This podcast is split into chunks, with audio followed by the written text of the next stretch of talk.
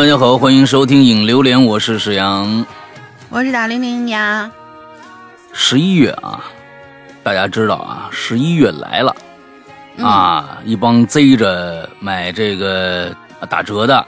啊，咱们开始行动起来了。啊，这这已经要开始行动起来了啊，在这儿呢，呃，咱们十一月整个月，大家请注意啊，整个月都是打折季，所以呢，不要着急。啊，这也没有什么抢的。你呢？啊，只有一个失误，就是忘了啊。过过了十一月，那再来，我我我忘了，那就没戏了。一个月三十三十天，啊，这这个时间留的够长的了。在这三十天里边来就没问题，也不用的这个争，也不用抢。那么呢，我们的这个工作人员呢，因为打折买打折的人很多，所以呢，可能。你你你你上去了，我要打，我要那个买会员啊！完了之后没人理你，很正常。我们就一个工作人员，是的啊啊！一一一两百个人上来上来招呼他，你想想，就是你你你你设身处地想想你，是吧？哎，你再再爱美女，你你你来那么七八个，你也招招架不住，对不对？是不是？所以呢，不用催。那么在这儿呢，我跟大家呀要说一个，就是说咱们呢，首先。A P P，呃，这个会员只在 A P P。那么 A P P 里边，你千万不要在 A P P 里面付费，因为付 A P P 打不了折，所以必须通过我们的这个客服啊，通过客服。客服客服是什么呢？加了就就算了，那个没加呢，赶紧记一下某一个绿色图标，之后呢，这个呃可以聊天、可以付费的那么一个啊社交软件啊，你加一个号叫做“鬼影会员全拼”。鬼影会员全拼啊，记住啊，鬼影会员全拼啊，加了这个以后呢，哎，你你写个备注，我要我要买便宜的什么之类的，反正大家让人家知道说你你啊你是来买会员的就行了啊，他就会把你加进去。加进去之后呢，苹果和安卓两个用户啊，请大家一定注意，你如果进去买，你你也对我们的会员有所了解了。哎，这是基础啊！有所了解了，知道里边内容是什么，也知知道你付费以后会听到什么的，没有任何疑问的，请按照以下操作。但是呢，你如果还想问问，哎，这这会员到底是什么呀？你必须要等到，那就别急，千万别催，一定要等到我们的工作人员闲下来了，真的有时间了，才能给你做解答，好吧？请大家谅解一下。那么，OK，对于有了解了，完了之后呢，大家想去。直接购买的人啊，完了之后呢，呃，也不要催，上去以后你做两件事情。哎，苹果用户，请记住啊，我现在这个分着来说。苹果用户上去以后，你不是注册了吗？在 APP 里面注册了吗？找到用户界面那个地方，用户界面那个地方就是苹果啊，就记住我一定我说的，现在不是安卓啊，苹果，苹果 APP 左上角有一个三条杠。一点那三条杠有一个用户信息，点这个用户信息，你先截张图，截张图，截好图以后，把这张图发给我们的工作人员，再同时交一个会费，一百九十八就够了。啊，的原来的不打折是二百三十八，现在呢一百九十八，把这个钱扔过去就够了，你就等着，等着，你也不用催，过一段时间你就成会员了。啊，也或者你是已经是会员，已经帮你续好费了，我们的工作人员都会跟你说一声。这是苹果用户，他会至少给你一个回执。嗯，安卓用户，请大家记住了，安卓用户啊，呃，这个上去以后，你呢，首先也是在你的注册界面那儿啊，有一个用户信息那么一个东西啊，你先截张图，同时把你的。注册这个 A P P 时候用的那个电话号码写过来，别截图，写过来，这样这样我们方便一点。把你的注册的那个电话写过来，两呃，安卓多了一步啊，一个是用户界面，另外一个是电话号码，一定记住，电话号码是一个非常重要的，不写电话号码不行啊。电话号码再扔一百九十八，结束，你等着吧。你们就等着吧，这样呢，我们的我们的这个速度啊，会非常非常的快。要不然，嗯，有的时候你一上来你催催催，我们的工作人员又又又不敢得罪你，是吧？那得罪你我骂他对不对？完了之后呢，这个嗯，就就非常非常的纠结，给他增这个这个工作量呢，造成了非常大的一个一个工作量的一个激增，所以呢，大家都啊平心静气，因为一个月呢，是吧？不会让你们少听到东西的啊！你们听到的东西都是一样的，没有说今天我们早买一天，我能听到比昨天买那个一的那个比明天买那个多得多的东西，没没这么一个说法。所以呢，大家一定记住了，呃，按照我说的这个方法去做啊。嗯，十一月啊，大家，我这几天呢，我在看我们家楼下，哎呀，那个那个有一个叫妈妈驿站的。啊，基本上现在呢，快递员也给快递员呢省点事儿，基本上就很多的那个快递公司啊，呃，就不送到楼家里面去了，就直接扔到妈妈驿站，各种地方都有不同的叫法，我你们都知道我说的是什么，哎，大家呢下去啊，凭着号往那儿取去。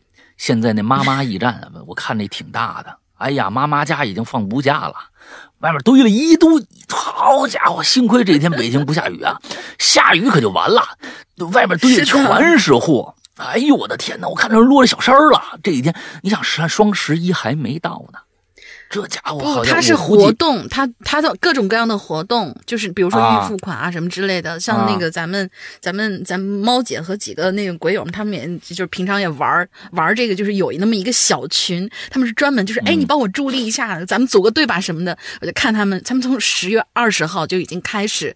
组队开始刷这个东西，到时候攒到双十一的时候，就会是一个满减的一个红包，啊，各种各样哦，这简直是我看到的呀，我我看到的那个东西啊，嗯，就是你们参加那个活动那种啊，我是根本不感兴趣。第不感兴趣有两个原因，第一个呢太麻烦，第二个呢没那个脸还找人家。哎呀，你们帮我能能能助力一下吧，咱俩咱俩好哥们儿。那没没有我我这个就是所有把那些就就是他这个小群啊，就是把所有那些能拉得下来脸的全都拉进去了啊，是吧？你这个东西太无耻了。完了之后那个呃就是呃所以呢就反正我是觉得大家呀这些商家也都学精了。他并不是赶着双十一那天，以前都是很多年了。你这个就是都是在那双十一那那个进入十一月以以后，哎，有那么几天。其实现在都是就相当于是那什么干嘛，就是那种。呃，分时段上班一样，反正我也要打折。我现在干脆打了得了，省着那个时候啊，物流也不行，什么也不行。完了之后，各种各样，大家忙死。呃，我们这个为什么打折也变成一个月了呢？以前就一个星期，有的时候甚至我们最多的时候，最以前都是一天，可鸡贼了。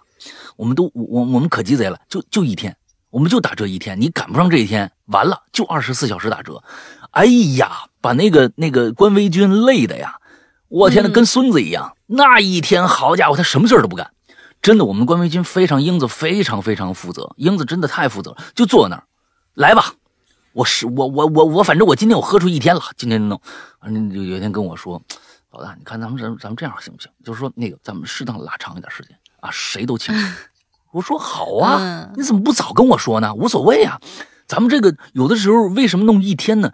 我是喜欢特权的那种感觉，就是哎，这一天里边特别，这个日子特别特别特殊，大家都来吧，哎，大家都很欢天喜地，哎呀，今天这一天特别特别值得纪念啊，比如我们的呃这个我们的这个呃生日啊，三月二十一号创刊那一天，完了之后呢，还有这个呃这个万圣节，咱们以前喜喜欢有这种仪式感。现在呢，一想算了，仪式感什么仪式感？是整个十一月啊，咱们就这个整个十一月和整个三月落到实处才是真的。对对对对对对对，以以前我上个星期我说那个什么排队呀什么的也不存在，因为一个月时间你不不存在排不排队，反正你们就以后到了十一月，到了三月，你们想着哎这个月份整个都是打折季就行了，好吧？是的，大概是这样。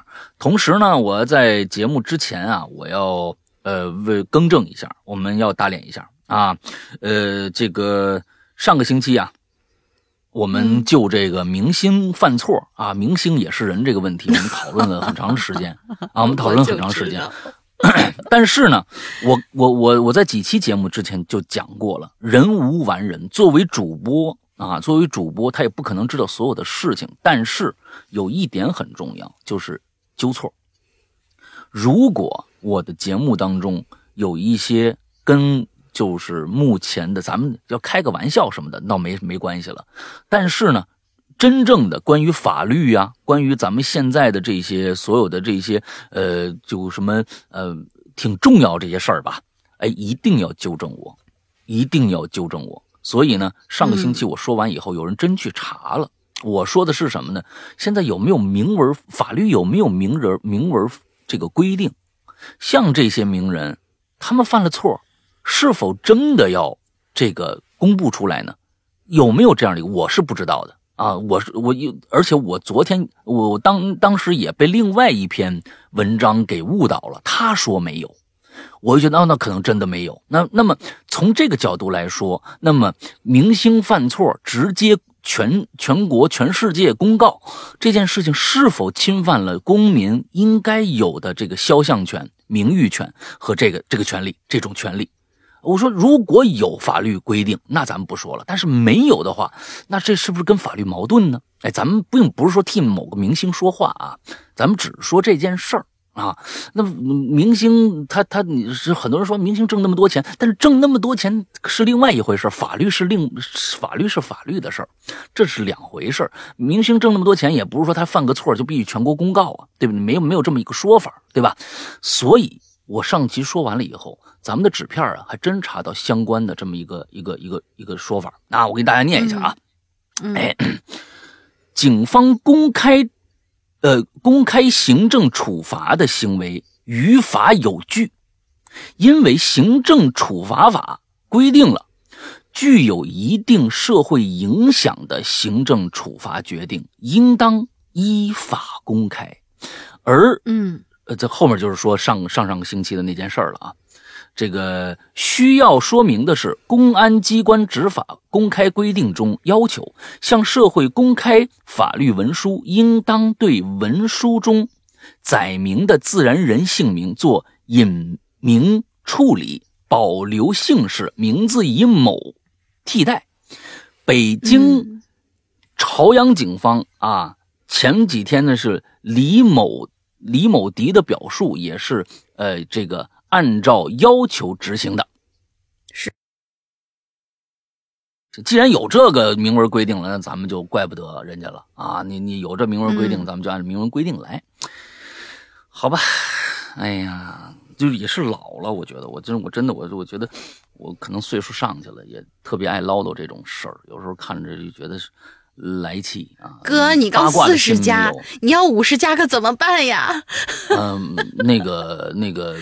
嗯，就是就是八卦不爱，但是呢，对这个这个黑白分明这种事儿啊，我就有的时候就特别特别的，我我我的中间那个段落特别小，我就是中间的模糊段落特别特别的小，我要不然黑的，要不然白的，这个其实其实对于我来说，其实也是一个比较麻烦的一个事儿。嗯嗯，你说中间段落，你有很多人在中间段落活着，我要不然黑的，要不然白的，我中间段落特别短。没办法啊，有时候就就就是节目里面说一些愤世嫉俗的话呢，呃，大家呢有时候错了一定要纠正我啊，一定要纠正我。所以呢，你你们看着吧，我两次跟大家说我错了。啊，我们的节目就是在打别人脸和自己打自己脸的中间的不断的挣扎着中进行的，你知道吧？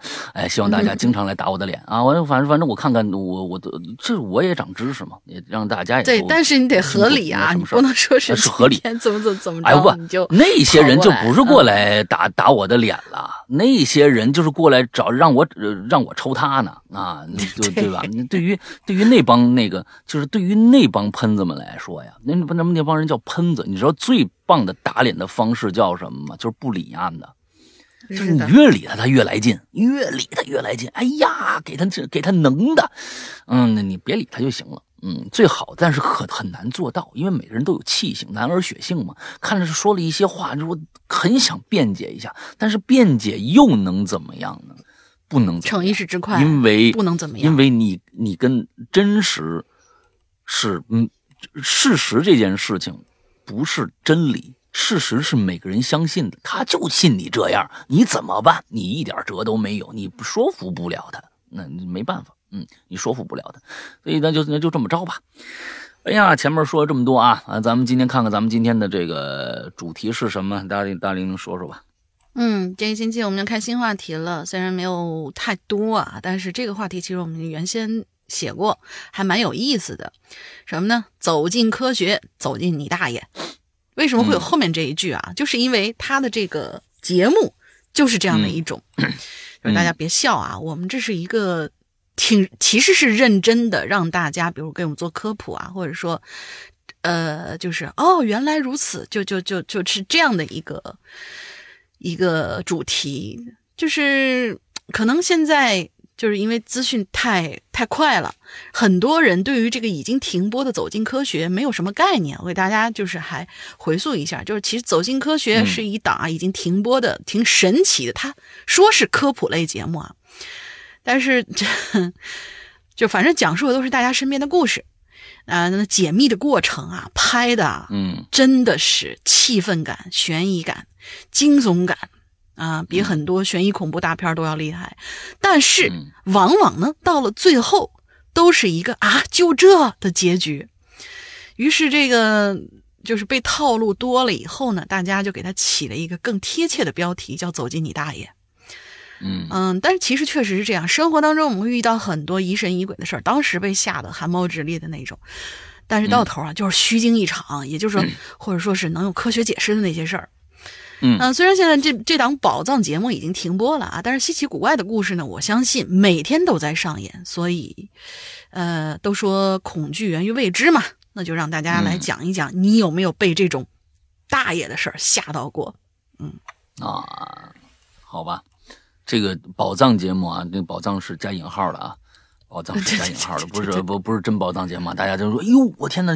这个这个《哈喽怪谈》介绍这档节目没看过，咱们看，你到时候骂我。那么我们这宝藏是加引号的，对对，加引号。确实很大爷，他确实很大，因为因为是这样，因为是这样，就是呃很多的事情，你觉得它好，开头从开头好到结尾，结尾好，它为什么好？是因为保持了一个气质。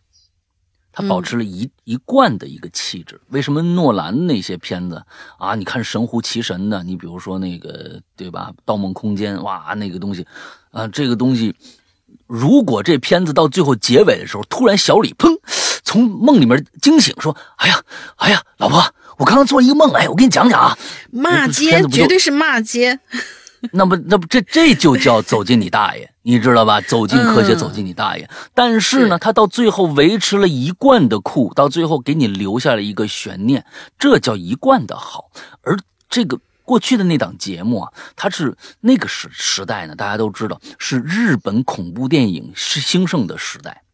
他用了很多日本恐怖电影拍摄的手法，把前面营造你特别特别想看，哎，他就把你勾的吧不行不行的啊！就是咱们老啊，比如说咱们路过一个一个摊儿，哎，就这么说，路过一个摊儿，看着呀，我操，这摊儿排了一百多号人，就想吃这东西。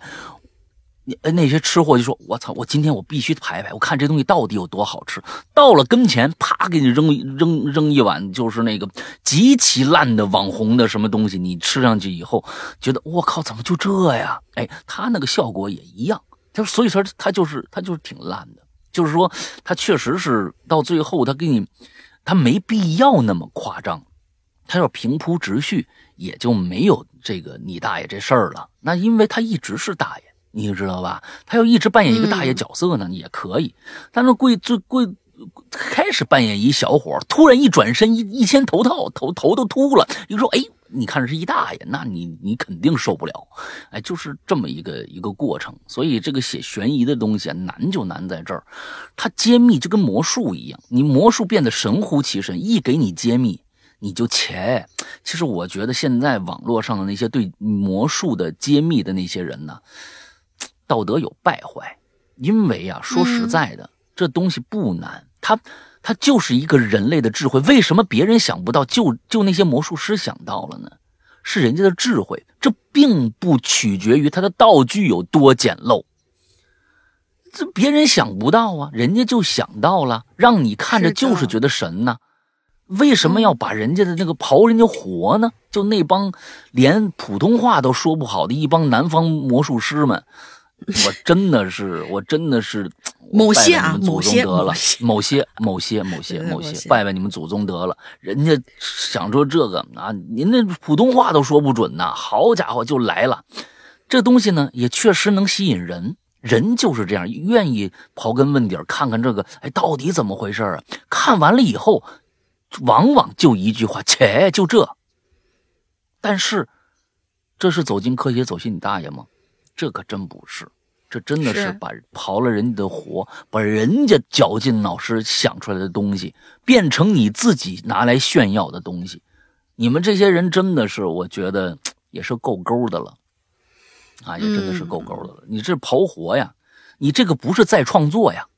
有一些人是用了很多的别人的技巧，我变一个新的东西出来，哎，那你叫再创作。你这个，你这就拿过来，人家告诉你他是怎么变的，你这有点儿。真的，这个东西跟音乐还不一样。你告诉你，哎，这个东西他用了一个一个一个 A 和弦，那儿用一个一个什么什么和弦，这儿怎么着怎么，他用了一个什么样的音色？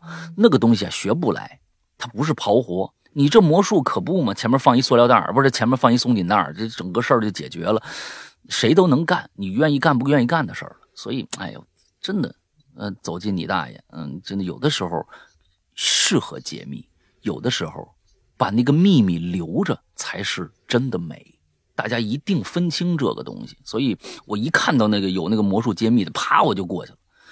这我说我就我我我不看，我要不我很喜欢魔术，我很喜欢魔术，但是真不不不愿意那个什么，我还自己买点魔术那个小道具，有的时候骗骗我老婆。哎，这是你看钱 啊，好吧，没了。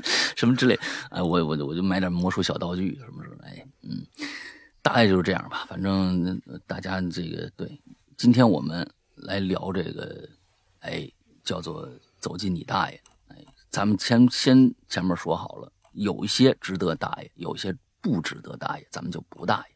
来吧，看看第一个。嗯，好嘞，第一个同学叫红桃叉，红桃 X，红桃 X。Hello，两位什么？两位直播好呢？两位主播好，不知二位是否还记得我啊？哈哈，我又来了，你也没说你是谁。嗯，说起走进科学这个节目啊，小的时候真的是给我吓得不言而喻。为什么是不 言而喻？记得印象最深的几个系列，是我初中那几年时候陆续看到的中国 UFO 悬案调查、中国水怪调查、中国野人调查这三个系列。给我吓得最严重的是 UFO 系列，那个谁在我背后飞行？还有呢，就是第三类接触，也就是黑龙江的孟兆国事件。嗯，飞行那个当时就解密了，就是当事人梦游。而孟兆国那个事儿到现在都还没有一个具体的说法，可能真的是某种神秘力量吧。除此之外，那时候还特别喜欢看一些什么少包啊、少年包青天啊。少包第一部，少包 还行，就是这这这个真的是，就是就是粉丝们会真的有这样的一个说法，就是比如说什么披荆斩棘哥哥就披哥，对，就对披哥浪姐什么之类的，反正这就是这种缩写的说法。嗯嗯，这个就更不用多说了，一个古装探案剧完全可以当恐怖片看的存在。就这样啊，双重恐惧之下，给我整的胆子特别的小。而且当时呢，我们家住的是平房，我的卧室墙上呢正好有几个小窗户，窗外就是小胡同，而那个小胡同呢也是我的童年阴影之一，因为当时那胡同里的几户人家全都养着大大大大大大大大大狼狗，不是我结巴，他真的写了那么多大，一从那儿路过就会听到万犬齐吠，所以我不敢走那条路。而就是因为看了那些节目，导致了我晚上啊都不敢在自己屋里头待了。然后我就整了一个特别严实的窗帘给挡上。就这，我有一天晚上做了噩梦，尤其是冬天晚上放学天都黑了，我死活都得拉着我家邻居那哥们儿跟我一起回家，要我自己还是真不行。一起走就一起走呗。走着走着，我呢。还总给他讲那些我看到的东西，你说我欠儿不欠儿啊？哦啊！再后来，随着我去外地上高中，看电视的机会就少了，而且随着年龄增长，胆子好像自然也就大了很多。后来也就没再看过《走进科学》这档节目。一眨眼，这节目现在那么多，呃，现在，哎，这档节目现在都没了两年多了。其实想想也算是一童年回忆吧。啊，这是我的一点小。也算是小故事吧。下次有适合的话题，我会再来的。希望《Hello 怪谈》越来越好，越来越棒。两位主播身体健康。哦，你没讲你大爷，你讲你看大爷的事儿是吧？对对对对，一些感想，一些感想啊，一些感想啊，对对对对对。其实我觉得这这都是回忆。啊，都是回忆。这个所有的，不管好与坏，等到多年以后，你再回忆起来，都是你那时候经历的。那确实，那也有些节目确实把你吓着了。哎，那个时候是因为为什么把你吓着了？是因为你你就没见过那样的表述方式。哎，那个表达方式你没见过，你不管它的结果是什么，过程已经让你很爽了。对，就是这种这种就是挺好的，挺好的。说那少包啊，嘿，你看这个名字还真是很很很朗朗上口，我马上就说出来了。少包，这个骚包啊，还确实很骚啊。骚包的操作呢，确实很骚，很很骚操作。当年呃，如果说。啊，大家没有看过另外一部著作的话，看少包的话，尤其是对悬疑推理感兴趣的同学，对恐怖感兴趣的同学，看那个片子确实还挺过瘾的啊。咱们把那些中间的一些男男女女之间的那些尬尬聊啊，就是就是那种啊尬武侠片的那种感觉去掉以后，真正投入到案情里面去，真好。但是好呢，有原因。啊，有原因，这咱们不得不说，因为这个东西，嗯，咱们也这，他整个的，我我记得，起码是那个谁，周杰演的那一部，我好像看过那么就是第一部分，就是第一部，就是第一部是吧？换人了吧？好像是啊啊啊！后边那个呢，我没看过，咱们不好说。但是第一部好像特别好啊，那个呢，其实第一部的基本上百分之八十的案子。全是照抄这个金田一少年事件簿，全柯南里面也有主柯南里面主要的梗，其实主要的梗全都是那里边。所以说呢，其实他在这个创作里边说，呃呃，咱们能不能说他抄袭呢？一定能，因为基本上的所有的作案、死亡完了之后后边的解密，还有所有的东西，基本上全部是照抄别人的。就是说，整个把那那个故事搬到了现在，当时相当于拍了个真人版啊，对，相当于拍了个真人真人版，换成了一个黑脸的带月牙的人啊，就是说人金田一啊，就换成那样的。那呃，金田一少年事件簿，呃，这部呢是从九十年代啊初期就开始更新的一个漫画，那么呢，一直到现在，这部漫画还在更新。如果对悬疑推理感兴趣的，尤其是密室杀人、暴风雪风这个山庄这些呃特别感兴趣的朋友呢，没看过金田一的，可能是你极其极其极其极其大的一个损失，因为在最早的初期，他的这个。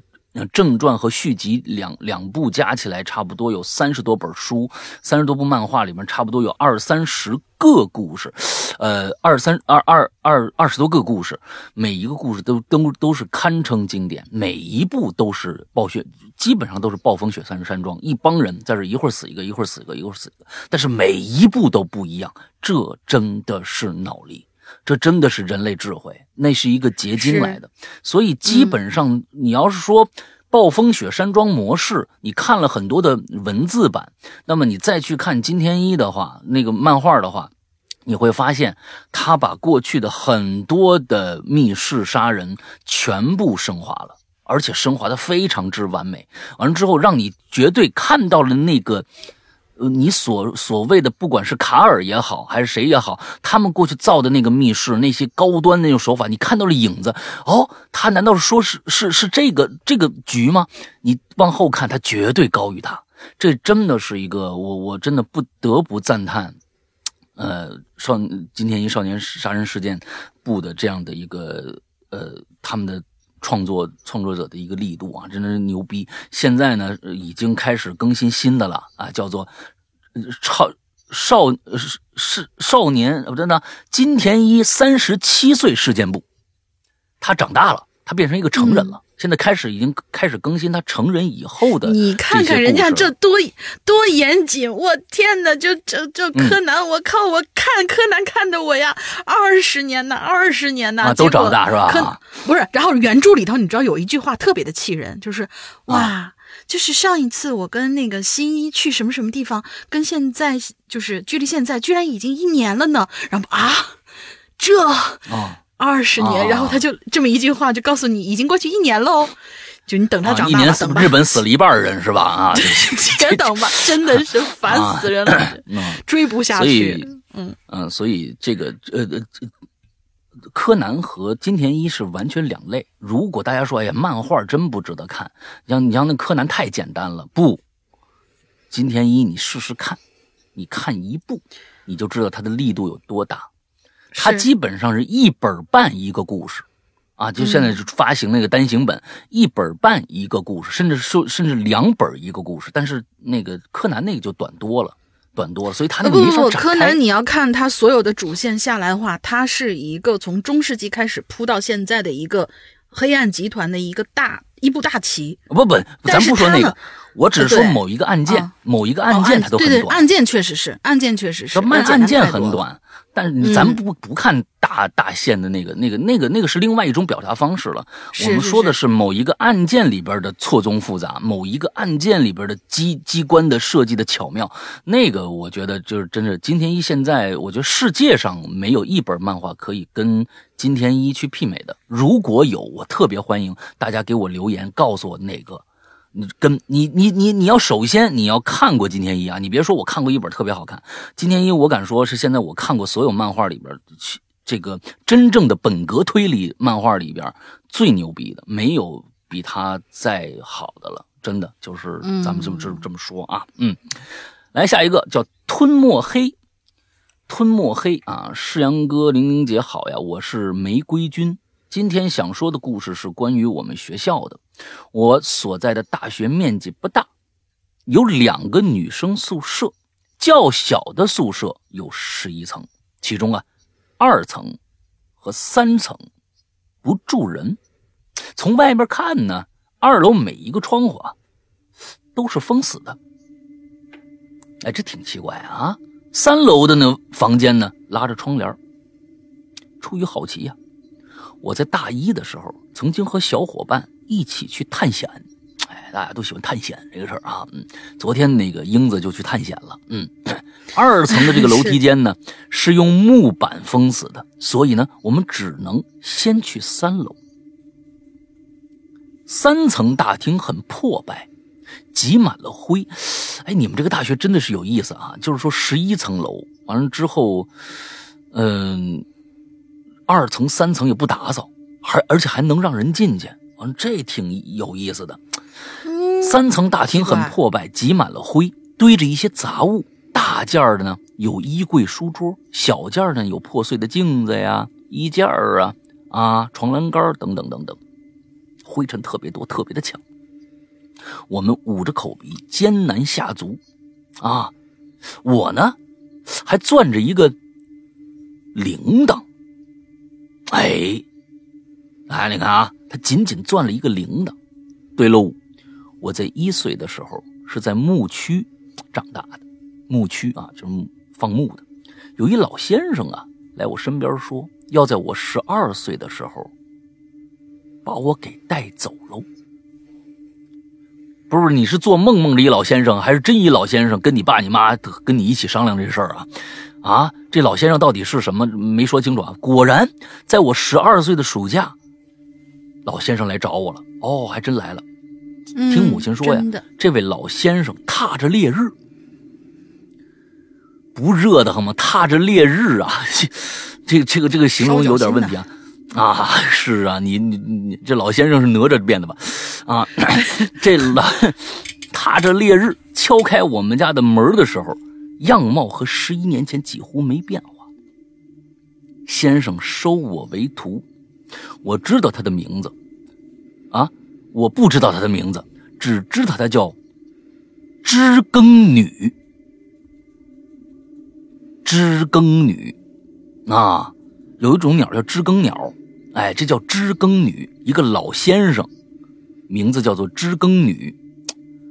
是啊，这名字挺奇怪的呀。哎，不过呢，他教我的东西更奇怪，这个呀，有空再说。哎，你看看啊，这有意思了，这感觉像是已经是一个现在网络小说的一个开头了，非常牛逼了，也啊，这这已经开始，这个主角光环已经出现了，你看到了吗？哎，这就是写故事，主角光环已经出现了啊，主角光环，哎，哎呀，他总是他会教我一些奇奇怪怪的本领，他教我用用的法器就是这个铃铛。铃铛呢是那种两个铃铛用绳拴拴一起的那种啊，没有铃锤平时抓手里头啊不会发声，只有两个铃铛撞在一起才会响。哎，我就抓着，当时啊，就咱们又说回来了啊，又说回他，又说回来这个在学校那儿了，他就抓着师傅给的这铃铛，另一只手呢拉着我的小伙伴啊往里走。手机手电筒的光其实很亮，但照到的地方呢，还是灰蒙蒙一片。啊，我们打不开那些寝室的门，只有一间类似是保洁阿姨住的那个房门呐，能推开。没想到这门一推开，那一瞬间啊，无数的飞虫啪啦啦啦啦就冲出来了。啊！手里的这个铃铛呢，就被虫群，大家听听听听着没有？这可不是一般的虫子，飞出几只蚊子。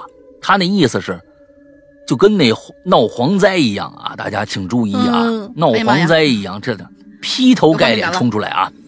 啊，这铃铛被这虫群穿过，相互发出了声音。看来呀，他攥的这个铃铛，大家我我我我，他刚才没有描述清楚。不过从这儿呢，我们呢可以了解到，他应该是攥着不是铃铛，而是紧紧攥着那根绳子。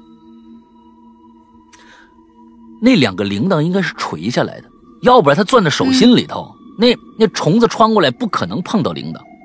所以我们在这他没写清楚，我们只能是猜想一下啊，要不然就不合理了啊。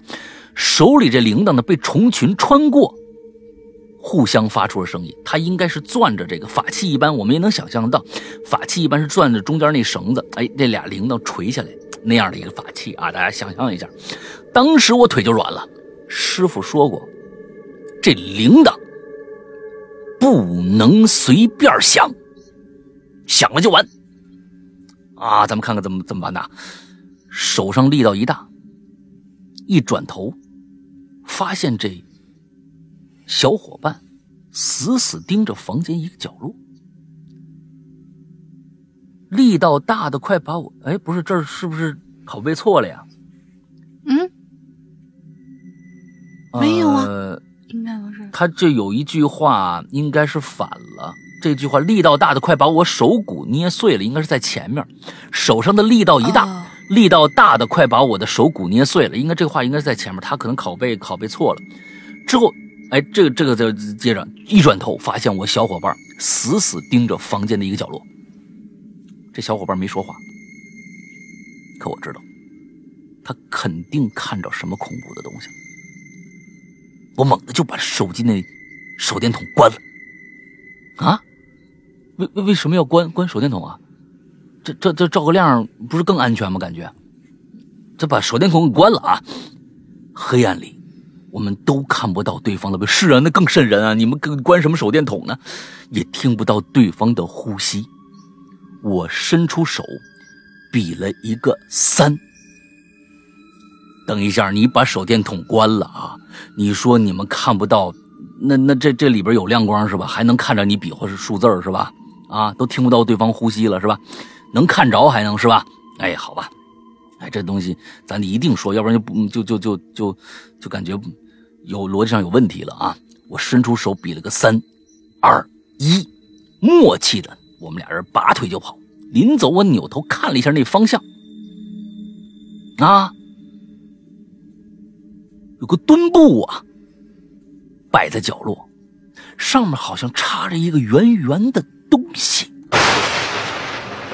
脑袋！当时我想，这肯定是个脑袋。这场面太诡异了，就像一个大脑袋的木偶人，没有手，没有脚，低着头被遗弃在角落里边。刚才来的路啊，突然出现了一道拖行的痕迹。哦，你看啊，刚才的路你们那么黑还能看着拖行的痕迹呢？那不是你这白天去的吧？哎，就像一片灰尘之中，有人善意的为我们清理出了一条道路。朋友扭头就要顺着这条路跑，我却用尽全力拽着他往相反的方向跑。我们跑到楼梯间，发现楼梯啊，那门啊已经被封死了。也就是说，在不知不觉中，我们已经走到了二层。啊，可我们呢，从没有走过任何的楼梯。木板封了路，我只能拉着已经腿软的朋友跑回那个房间。那个诡异的墩布已经不见了。我明明紧紧攥着铃铛呢，却听到了一阵凌乱的铃铛声。我好像明白了什么，猛地一碰铃铛，周围的一切都安静了。字数太多，那就下次再讲。我觉得我的经历还挺神奇的，有没有可可能做一期在人间？我觉得你挺神叨的，哈哈 哈哈哈！啊，待我稍加整理溜了。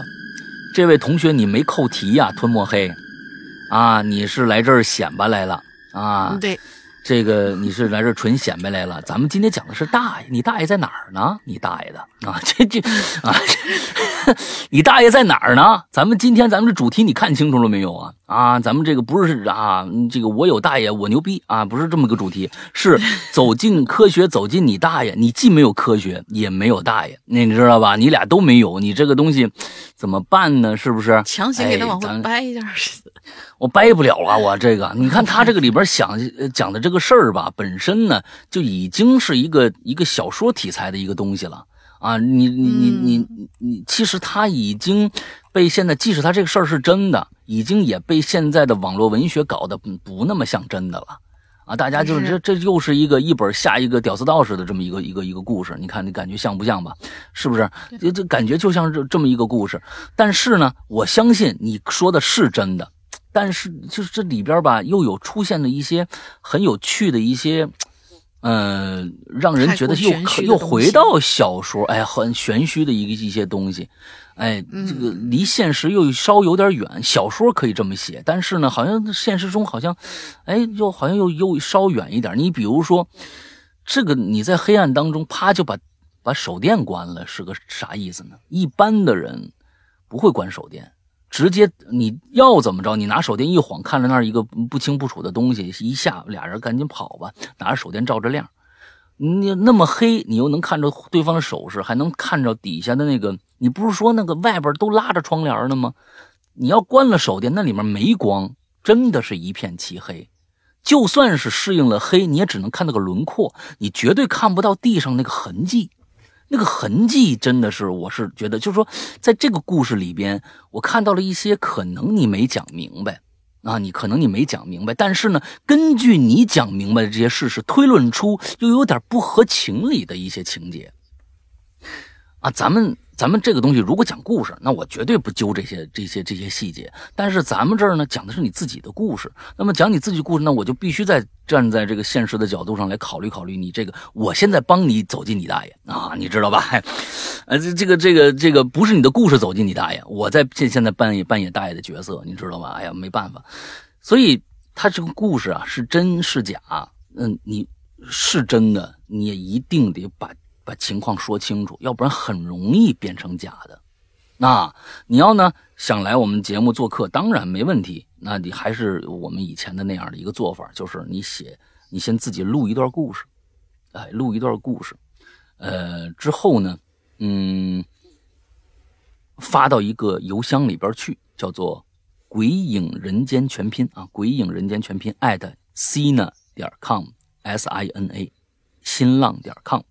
发到这个邮箱里来，哎，我们听一听。其实你把握住一个度就好了，把握住一个度就好了。嗯，就是我们这些故事呢，讲的都是，呃，这个东西怎么，这个度怎么怎么怎么来把控啊？怎么来把控？就我这我我真的是没找到一个特别标准的一个答案。有一些故事让人听着就。呃，让人愿意相信是真的，但是我不知道为什么一涉及到宗教，啊，不管是哪一家也好，立马变得像故事。就是他有方法论以后，他一旦有方法论以后，我我这你像比如说最后一猛地一碰铃铛，周围一切安静，这特别像电视剧。电视剧绝对好看，但是你要说它是真事儿，大家总会觉得我靠，这这太悬了吧？啊，这铃铛法器啊，这是所有这些东西，一旦涉及到方法论，大家就觉得不那么真了。哎，不那么真了。这这这也确实是，这这这二三十年来各种各样招摇撞骗的人呐啊多了，让大家就有警惕心了啊，也跟他们那帮人有关系。啊，我相信你这是真的，嗯，但是呢，你如果要来，你可以想一想一些你见过的一些奇怪的事儿，不牵不扯牵扯方法论最好。哎，我就给你这么一个建议，好吧？嗯，对，我们也有朋友给我们投稿啊，他呢就想到这儿来做广告，说我降妖伏魔，我听过这个，我降妖伏魔，我的法力无边。完了之后，我给你讲几个故事。我遇到了什么一个黄毛怪，完了之后我把他弄死了。完了之后讲的那真的是天花乱坠，我的理都没理他。他就是来想想做过想做广告的，我理都没理，我连我连搭理都没理搭理他。啊，第一个，你说的是真的，我也不敢保证。我通过我的节目给你做了广告，别人到你这儿真信你了，他的结局会怎么样？我这保证不了，我必须保证我的听众的安全，起码对不对？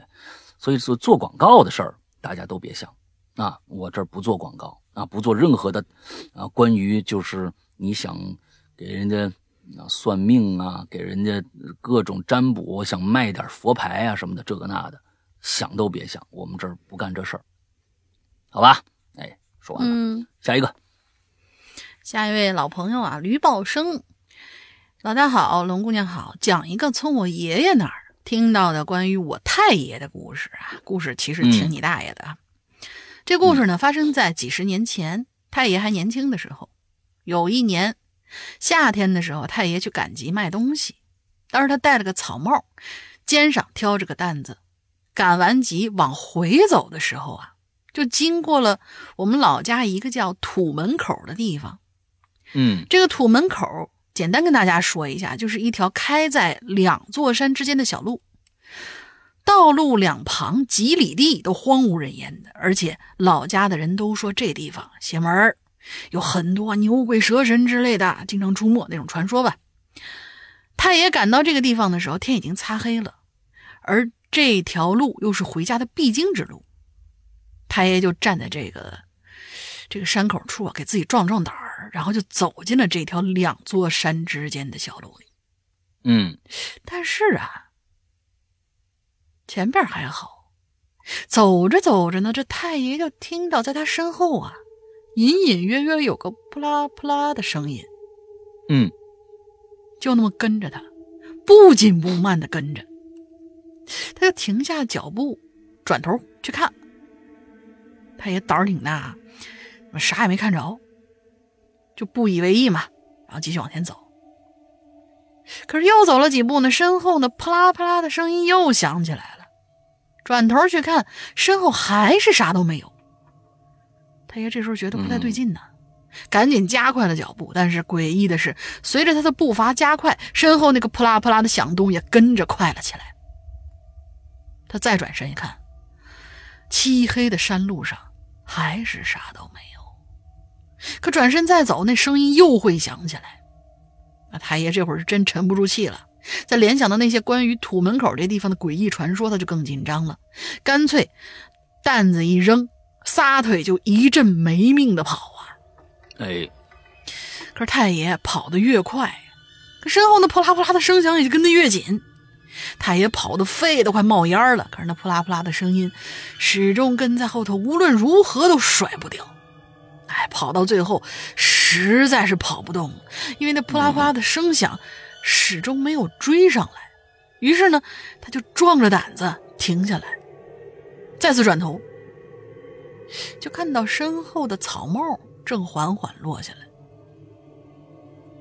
太爷看着那草帽，啊！忽然一阵没由来的就乐起来了。他这才明白过来，这幕后黑手啊，其实就是这只草帽。原来太爷走进山口的时候，把草帽摘了，呃，摘了下来。那草帽上有一根绳摘下之后呢，草帽绳就呃，草帽就挂在太爷的肩膀上。太爷走路快呀，走路带风的那种，而风呢又吹动那草帽一阵阵的抖动，就发出了一阵扑啦扑啦扑啦的声音，好像有人在跟踪一样。太爷走得慢，那声音发的就慢；太爷走得快呢，那发出的声响也就快了起来。而太爷只要原地不动，那自然就没风了，草帽自然也就不抖了。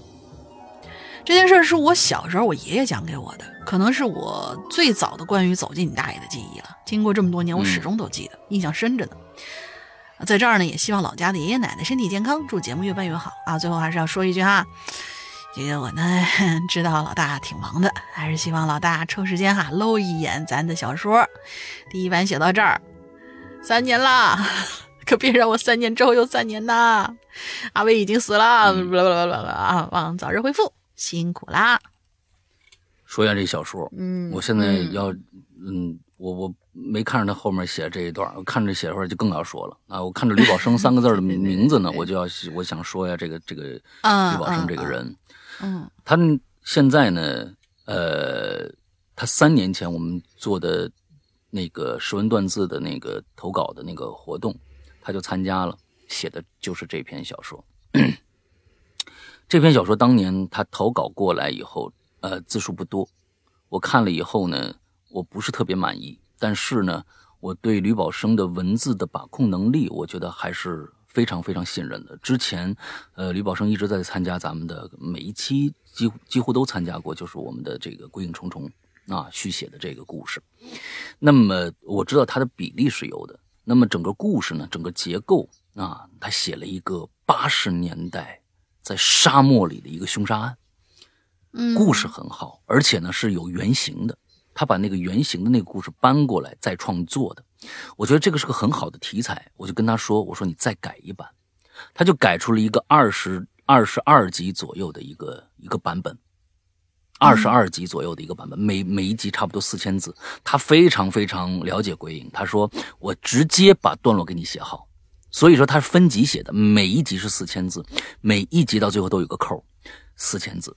但是呢，我看完这个版，我专门因为吕宝生就在北京，我把他约出来，我们俩呢在那个。咖啡厅里边坐了差不多两个多小时，就聊这个作品。吕宝生是一个有工作的人，不不不是不是说没工作啊，是有人家是有正式工作的人。写作是他的一个爱好，每天呢已经累得不行不行的了，回家还要继续创作。这对于一个，我觉得写作对于他来说真的是他的一个，可能可以说是第二生命的那样的一个重要。所以呢。他居然在写了二十多集以后，在今年的八月份的时候，又给我扔过一版来。他又过了差不多有半半年多的时间，又改了一版，就这一个故事写了三年，这一个故事写了三年。这一次是一个四十集的一个故事，又加了一半。我跟大家说啊，这个故事我我一直没找吕宝生啊，因为我已经看了一半多了。我已经看了一半多了，断断续续的看一半多了。这次的修改又比上次有了一个长足的进步，在故事布置、在人物关系上面又有一个长足的进步。我们没看完呢，我看完了一定找你，而且我相信这一次的改编应该是达标的了。这一次的改编，我觉得真的，因为我在看他第二版改的时候，他几乎里边的所有人物对话已经形成剧本了，直接拍就可以了。真的是非常非常的棒，我当时就跟他说过，我看了前几集，我我非常兴奋，我就直接跟他说，我说太牛逼了，真的，你的那个对话写的太好了，这个整个过过程，我这一次呢没提前找你，是因为我想把它全部看完以后再跟你说。我想说的另外一件事情就是，请大家注意，你看到没有？他也有工作，而且工作非常非常的忙，有时候晚上加班到九点以后才下班。他对他自己爱好的一件事情的锲而不舍的这个精神，咱们老说精神，其实精神很重要。精神是什么？精神没有那么高尚，没有那么的高大啊。一说到精神就舍己为人了，一说一说到精神，我们就好像要堵枪眼儿、炸碉堡了。不是，精神就是我下班以后想的那件事儿，就跟你有的时候想的，我要赶紧回家躺在那儿把这集电视剧看完是一个意思。这个精神没有那么，就是就是你愿意。精神就是你愿意，我愿意做这件事情，这是最牛逼的。就是说我为我为了这件事情，我可以花费我非常非常少数的一点点时间，去坐在那个地方去写这个东西。我这么多年来，我接触过的写作的人，呃，咱们这这边鬼友们爱写作的人有两个人是这样的，一个是吕宝生，另外一个是楼小楼。这两个人是都是这样的，就是他们把各种各样的业余时间都放在了写作上，他们爱干这事儿，他们爱干这事儿啊，他们也为了这事儿付出了很多的时间和精力。这个我们我我觉得这是一定要肯定的，因为现在这个世界上能够真正让你快乐起来的东西越来越少了。如果你精神上层面上有这样的一个需求，那就抓紧它，千万别放掉。也别放弃掉，你不不用想我这个东西写出来能不能赚钱，能不能怎么着，能不能干嘛？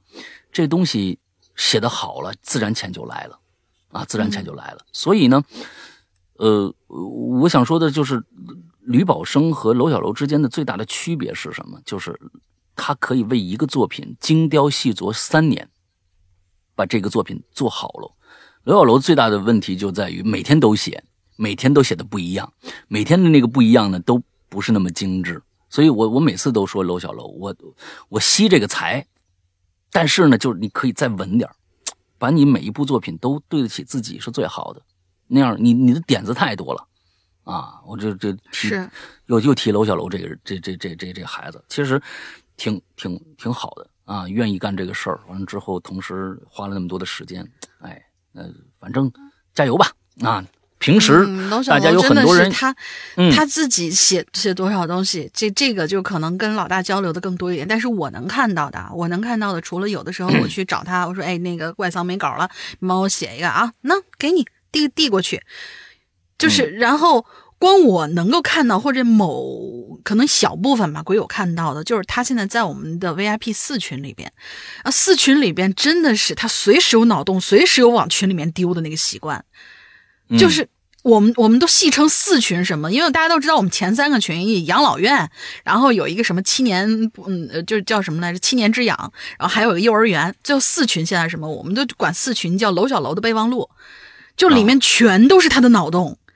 他真的是就就就是隔三差五，就是一天之内可能爆发好几次的那种啊！就是那个罗小楼这个这个，我觉得呢有好有坏。他呢，我觉得 他并不是一个藏着掖着的人。他愿意跟你大家分享他瞬间的那个那个惊喜，这是好的。是，但是我是觉得，你为什么不把它写写完整，经过自己的深思熟虑？不是那种我，你可以打在备忘录上嘛，备忘录上你再检查一遍嘛。完了之后哪儿能修改一修改，完了之后再弄弄，你再发上。扩充就成了一篇了。哎，所所以，我可惜就可惜在这儿了。每一次啊，看到楼小楼的作品开头啊，都他哎，楼小楼的作品。有的时候就是大家今天说的这个“走进科学，走进你大爷”，开始的创特特别牛逼，到尾结尾一下就一下就跟我刚才说，砰，我坐起来，哎呦，老婆，我刚刚做一梦，哎，这就变成了那个，所以就是那个一下就变成一个头重脚轻的那样的一个一个一个一个东西了。所以，哎，大家创作的时候确实很容易创作的时候，尤其创作悬疑作品的时候很容易这样，但是多想想。看看还有没有什么其他方法的解决方案，让这个片子让让这个故事更加的风格统一起来，让它不那么的，哎，就到最后觉得，哎呦，嗨，到最后就这样了。好多罗小楼的作品都是以这样的一个结尾，匆匆的就了事了。但是那么好的想法，不是说就就这么就结束了。每一个想法，罗小楼想法，可能都能变成一个挺不错的故事。好吧，夸了两个两个人这么长时间啊，那个 接着下一个了。那个那个吕宝生，你再等等我啊，我我看完了肯定咱俩长聊一次，好吧？下一个叫短短线减仓石阳哥、龙英姐，你们好，我是短线。目前呢，是一名正在美术集训的初三的美术生。哎呦，我的天哪，初三就开始集训了啊！这是这是娃娃工了，看来是画画啊。恰逢今天这个画室放假，所以呢，忙里偷闲，画完速写作业后来一篇留言，太好了啊！说来呢，这一期的主题是走进你大爷，那么呢，就讲一下这这段时间刚在我身上发生的一件乌龙事件。事情的前提，因为我呢完全不能适应这个画室的集体宿舍生活，啊，喜欢独着是吧？于是呢，我爸妈呀就在这个画室附近这个小区呀，给我租了个房子。他们因为工作繁忙呢，就留在老家了。白天啊，我天，你这你这个生活还是挺啊，挺牛逼的啊！这这跟我跟你说啊。你现在这个生活，拿到春秋时代，那就是王储，你知道吧？哎，王储，王储什么意思呢？就是皇上的儿子。哎，哎，就是那王的儿子，那就是什么什么齐国呀、鲁国呀，什么这个那的储君。你呢，出去旅游去了，老王也跟不了你啊，哎，派一跟班的到那儿给你租一房子。你现在租那房子多破。你也不比那个春秋房子那个破，我跟你说啊，你拿那个时代，你那是好像王储的房子。白天雇阿姨给我做饭，你看你像不像是这个这是是不是？白天雇阿姨给你真的好幸福呀！哎，做饭打扫房间，晚上呢我就租的房子一个人睡。讲真呐，这种环境其实发生什么呀，不太发生什么不太对劲的事儿啊，都挺吓人的。也提醒一下已经当了父母的鬼友，谨记不要把太小的孩子单独留在家里过夜。是啊，那你就去宿舍住啊，是不是？你不管怎么着，这个这是一个社会群体呀，啊，你到宿舍跟大家乐呵乐呵，改变一下自己的那个对这个想法，是不是也挺好？那既然有这么个机会啊，嗯，人跳出这个舒适圈确实难，但是有时候你得逼一下自己。来接着讲故事。我一直呢都都有画画、听东西的习惯，因此啊，榴莲总是我翻来覆去听的晚间保留节目。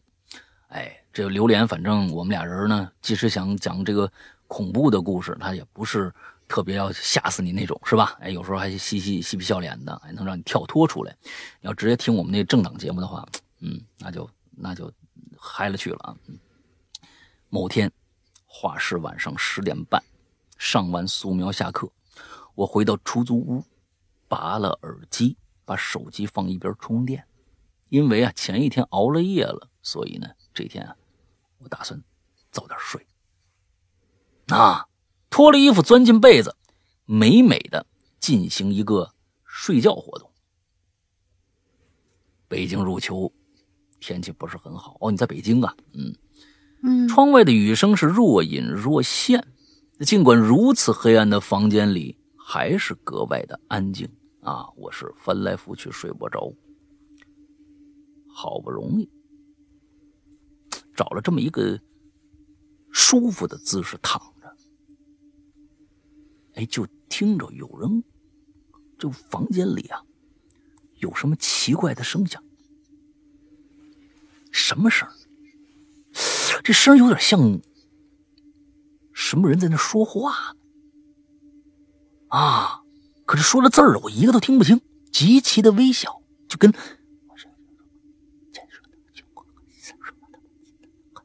啊，哎，就差不多这个。你你，反正你听着有人在那嘚，但是你听 啊，你这这这这这听不着你，他听不懂他说什么。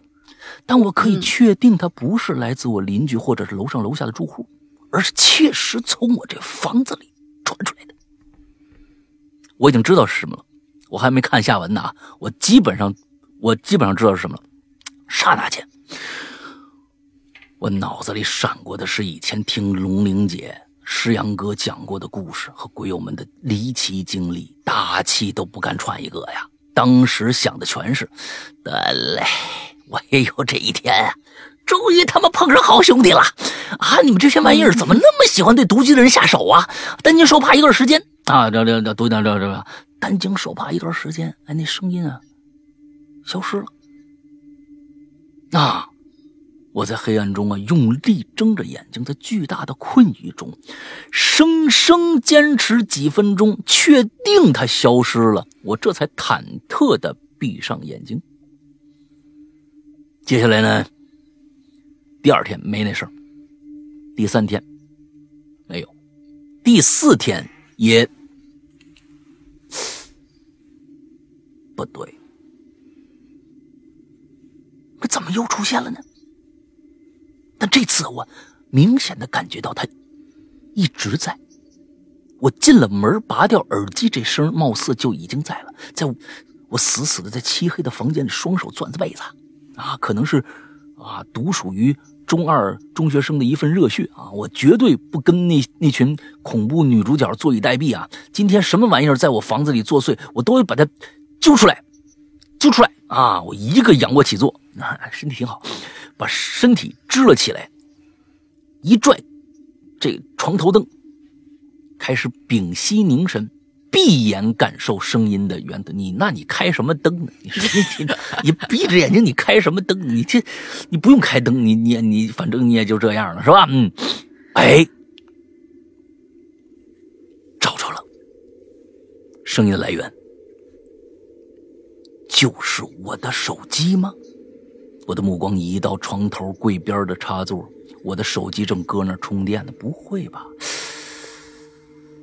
冷静下来，仔细思考，貌似我平时确实把手机的外放音量会留一点，而不是完全静音。但我平时都插着耳机呀。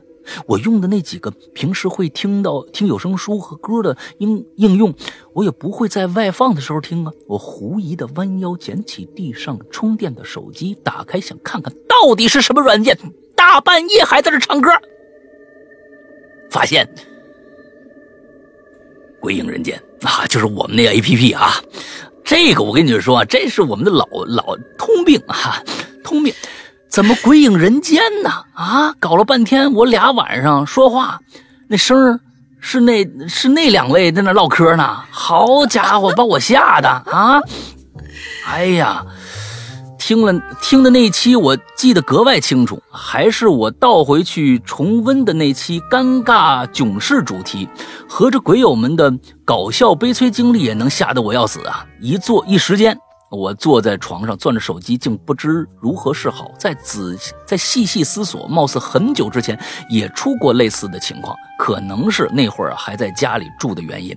独居以后呢，就连恐惧都被放大了。我我换了安卓手机后，鬼影的 APP 才出现啊？那奇怪，我待会儿跟你们说说啊这事儿啊。听故事不能自动连播，总是显示音频正在加载。之所以闹出这两个晚上的乌龙，是因为我拔掉耳机后冒。鬼影貌似并没有像网易云啥的一样的停止直接播放外放，在这里也想问问其他安卓的 APP 有没有类似的情况。如果不是 bug，我就自己研究一下我自己的手机的问题，勉强擦了个边儿吧。至少对我来说，这事儿啊还挺走进你大爷的。嗯，好吧。最后是表白时间，强烈推荐强烈推荐会员。你看，一个初中的孩子就有这样的社会责任心，买会员 啊！你看，你这个真是。哎呀，不过呢，人家是皇储的后代，也不缺那俩钱。完之后呢，就两个字，绝赞。这样，不买后悔大半辈子。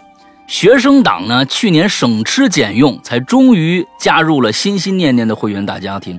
今年已经是成为会员的鬼影会员的第二年了。强烈推荐一波世阳哥和周老大联手的新作啊！玲姐讲这个佛牌很棒。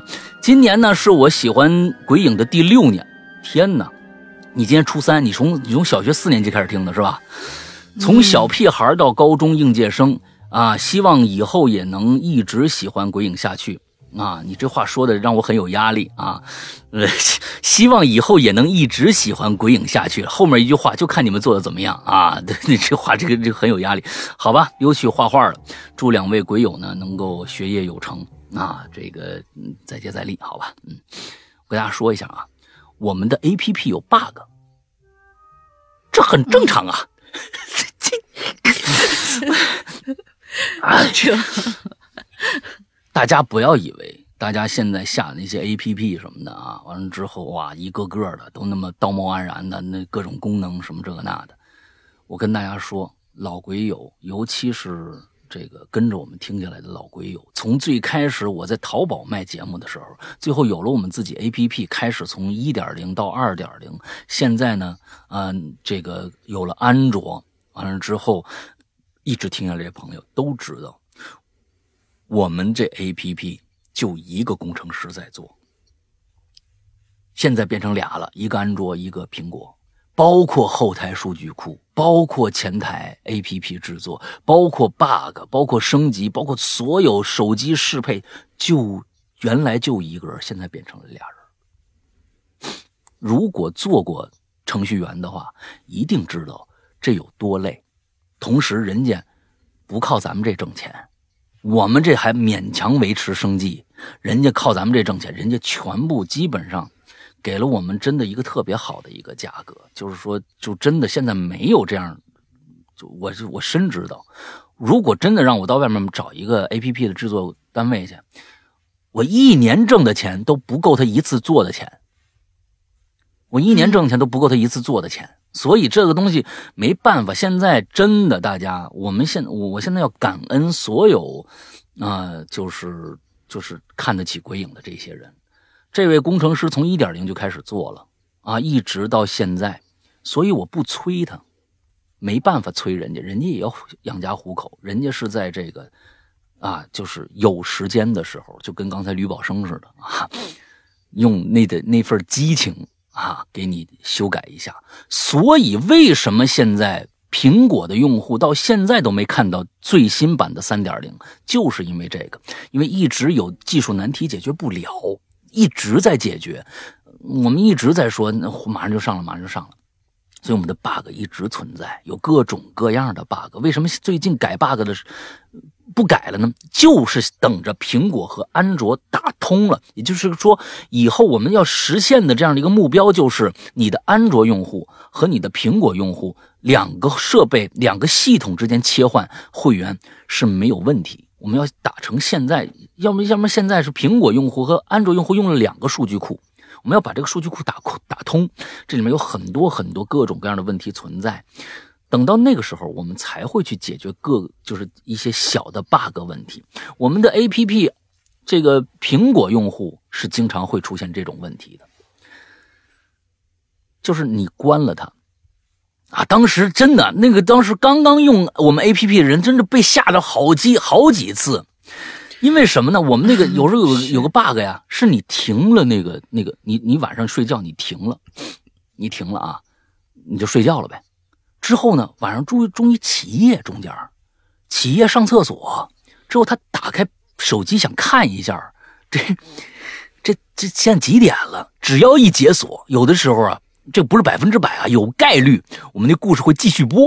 这个这个 bug，你们要是你们要是听老鬼友听我们我们的鬼影人间的季播节目，APP 季季播节目啊，一开始第几季开始肯定是个雷声，咵，那那那那雷声，半夜一看，啪，一个吓一大跳。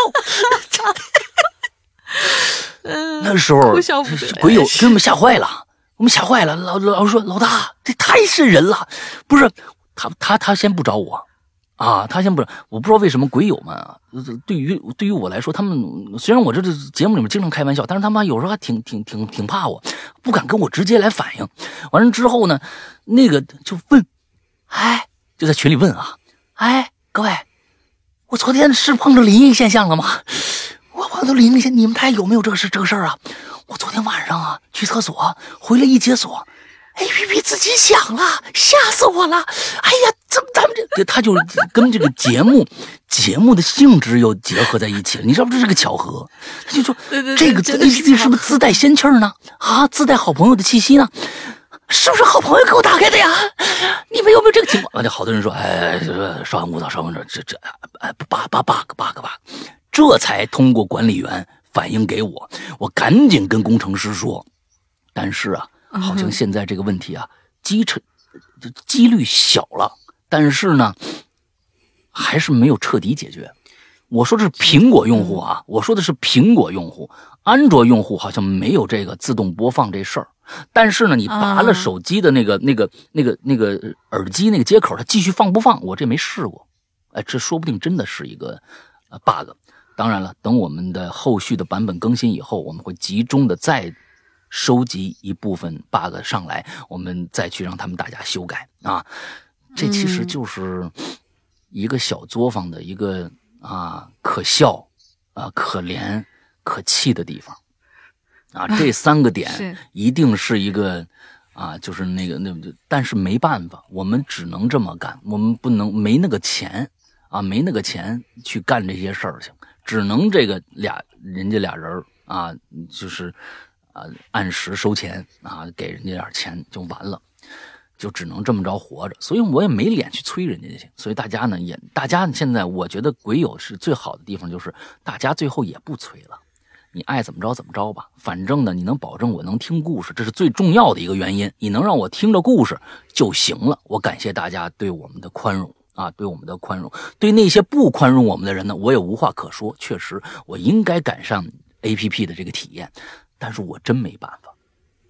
所以呢，就只能咱们互相熬着，你知道吧？听我们的节目就是熬日子。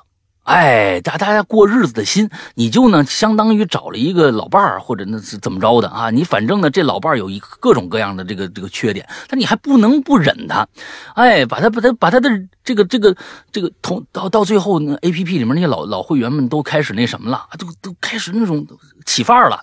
进来以后，有人再说 A P P 有问题，人上上来就说这就是一个 bug，啊，人人也就过去了。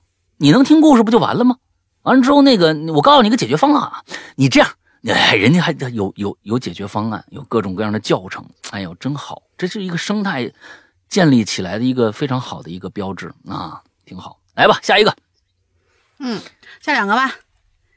好吧。嗯，这位是艾莲娜，应该是艾莲娜吧？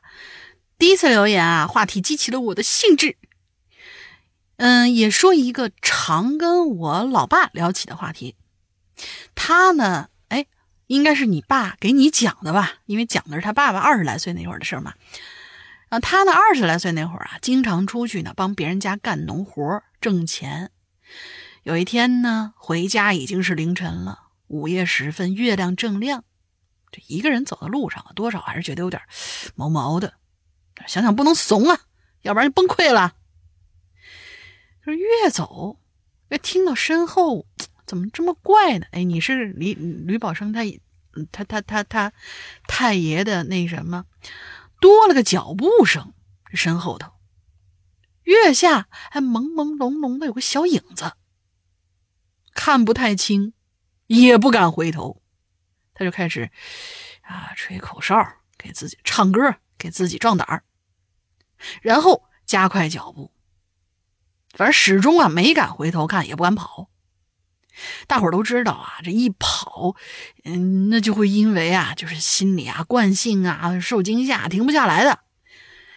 离家还远呢，这样一直跑回去，人肯定是根本受不了的。于是他压着飞快跳动的心脏啊，装出一副毫不在乎的样子，一直等到回到家门口，点了一捡了一把干草。点着，从火上面跳过去，然后哇，这个仪式感真的是，跳个先跳个火盆是吧？不管遇到什么，先跳个火盆，这这这可以可以可以，嗯，从火上面跳过去，这才敢回头看。当然肯定是什么都没看着，可进门脱下衣服之后，才发现整个背上全都是土。哦，因为我们这民间有鬼撒土埋人拉替身这种说法，跟水鬼找替身意思是一样的。反正自那以后呢，他晚上啊尽量跟别人一同走，要么就直接等天亮再回来。嗯，哦，这个是没有，这是无解，就是没有反转到那个。嗯，大爷那边去，大爷啊，对对对对对，我还以为他之前会有一个，就类似于像吕宝生的太爷经历的那事儿一样，但是没有。嗯，这个事儿还挺毛毛的。呃，回家以后，就就其实，在在进家门之前，有一些就有一些这种这种，就比如说行为啊，比如夸个火盆啊什么的，这个倒是以前有听说过，就包括什么，比如说你参加完可能就是呃呃一些什么，比如说亲友的呃葬礼呀，从外面回来以后啊，一定要在什么呃插着，就是我们我们家那边是在插着。菜刀的水盆里洗手，或者呢是参加完亲友的那些那些仪式啊，比如说去扶扶棺呐什么的，完了之后先不能回家，一定要先在外面人多的地方逛一圈儿然后回到家跟前把衣服脱下来，在门口抖一抖，然后再回家。嗯，我们家那边有这样的说法，所以这个，呃呃，这个当然是每个地方都不一样啊，咱不知道真假，反正大家都一路上都是这么做的。他这个呢，就纯粹就是一个。一个就当地的民俗的这样的一个，我们就嗯按照民俗给他那么过，就这这这这，就这个稿子到最后没有那个反转回来。哎，下一个老朋友文艺怪咖，山哥龙云杰，你们好，我又来留言了。看这些话题呢，我就想起了十一假期聚会的时候，我我的大爷给我讲的一件事儿，这真的是大爷的不收。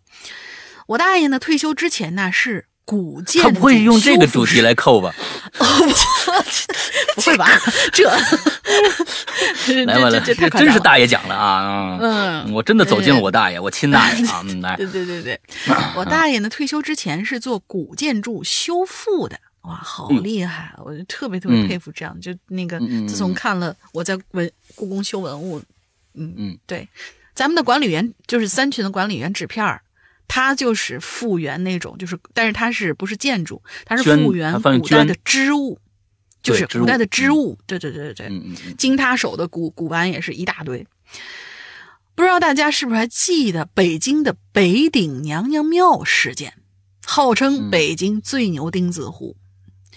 网上当时传言呢，是因为要拆了庙，在此之上呢建水立方。然后啊，就刮起了龙卷风啊！紧接着好像还看到很多条大蛇，到最后无奈水立方只好退了一百米去建。反正当时网上传的是沸沸扬扬。我还真不知道这事儿。我知道有有影响，就是曾经是是就是确实是建这个东西之前是有影响的，但是具体是什么事儿我没有了解过，可能也是当时看了就忘了。其实事情的真相啊是这样的。据我大爷所说，最早以前商讨的是要拆除庙宇，在此之上建水立方的。但是呢，文物部呢人呢就呼吁，应该我们还是保留一些古建筑的嘛。嗯，经过商讨之后，决定留下那座庙宇，然后将水立方后撤一百米进行建设，并且呢，为了迎接奥运，同时进行北顶娘娘庙的古建筑修复工作。当时他们这些工作人员就接到任务去现场勘探，发现了有。半人高的草丛中有半人高草丛，而且里头还有蛇，并对现场进行了清理。当时的古建筑和鸟巢啊、水立方的建呃建设工作是同时进行的。而那场罕见的龙卷风是怎么造成的呢？嗯，是当时北顶娘娘庙的后院有面墙不是很高，鸟巢和水立方的工人呢经常去后院那面墙啊随地大小便。呃，这娘娘庙的工作人员呢多次。进行劝阻无效，最后一次进行劝阻之后呢，这个鸟巢水立方的工作人员呐，就呃，这帮这帮工人们呢，前后脚前脚刚离开，后脚呢就刮起了龙卷风。就这样啊，这些经常去随地大小便的工人啊，无一幸免，都被卷入这场大这场大风之中了，伤亡挺惨重的。事后，我大爷和几个工作人员看过现场，碗口粗的旗杆被轻松折断了。水立方和鸟巢的工人们住的临时棚也被吹得不见踪影，而北顶娘娘庙的工作人员却毫发无损。我大爷说：“呃，不是网，呃，不是像网上说的那样，因为要拆庙才刮的风。嗯，这些工作人员见证了庙宇啊从无到有，从山门的建立到大殿的修复完成，真的是一点点的看着它从破败不堪到如今的模样。可以说，未拆庙宇分毫。”而事实上，是因为这些工人对于神像的不敬重，才惹出的事儿，刮起来那场大风。嗯，这个就是有有大爷，也有那个呃，就叫叫什么来着？很好，对，对对对，也有敬畏的这种这种说法。对对对，嗯，嗯，才刮的那场风。反正你可以不信啊，但是你一定要有敬畏之心呐。好啦，这就是我要分享的关于北顶娘娘庙的真事儿。哼，嗯可可能是和走进科学没什么太大关系，但也算辟个谣吧。说一下这件事儿的真实情况，打完收工。哎，辟谣本身就是大爷，对对对对对对，辟谣本身就是大爷。哎，这故事呢是你大爷和我大爷的事儿，是吧？这故事呃很好，这是这个故事，这个故事告诉你了，几件事情的巧妙的放在一起，就变成了另外一件事情。第一个说要拆，但是没拆，哎，最后变成了要拆。嗯这里边呢说龙就几条小蛇，但是呢跟后面的事情放在一起呢，它就变成了龙。再往后就变成这个素质问题了，有人大小便啊，这个大小便到底跟这龙卷风有没有直接关系？不知道。把这几件事情加到一起，就变成了一个完整的故事，看上去很可信。嗯哎，看上去很可信的一个都市传言，其实今天文艺怪咖一这么一说，那就更变得真实了，他更觉得真实可信了。这这件事情一定是真实可信的，他说的这件事情，所以，那么到最后，这大爷怎么靠呢？啊，谁大爷到底谁大爷呢？哎，我估计传出来这故事的人，就是那帮当年在那撒尿拉屎的人的其中的一个。百分之百，我告诉你，他绝对不是庙里人传出来的，也绝对不是当年在那儿做呃修缮的人传出来的，一定就是这帮成天到后面撒尿的其中的一个人传出来的。可能他还受点伤，觉得自己遭报应了。但是你前面说要拆这个国家要拆这个娘娘庙，这是什么居心呢？不知道。所以啊，这帮人呐、真的是这龙卷风啊，也是大家可可能地球这么一想吧，地球上面的站那么这上面飘那那那些那些那些牛逼的人物啊，我都飘上面说开会，说哎呀这个人太可气了，每天在那儿这这抱个键盘，就那咱们拿龙卷风给他干了吧。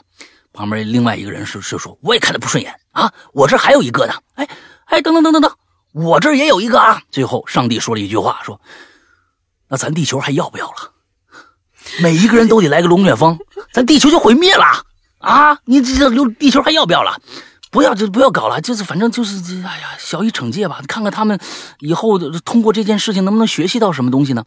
你想想啊，建这个水立方那是多少年前的事儿了？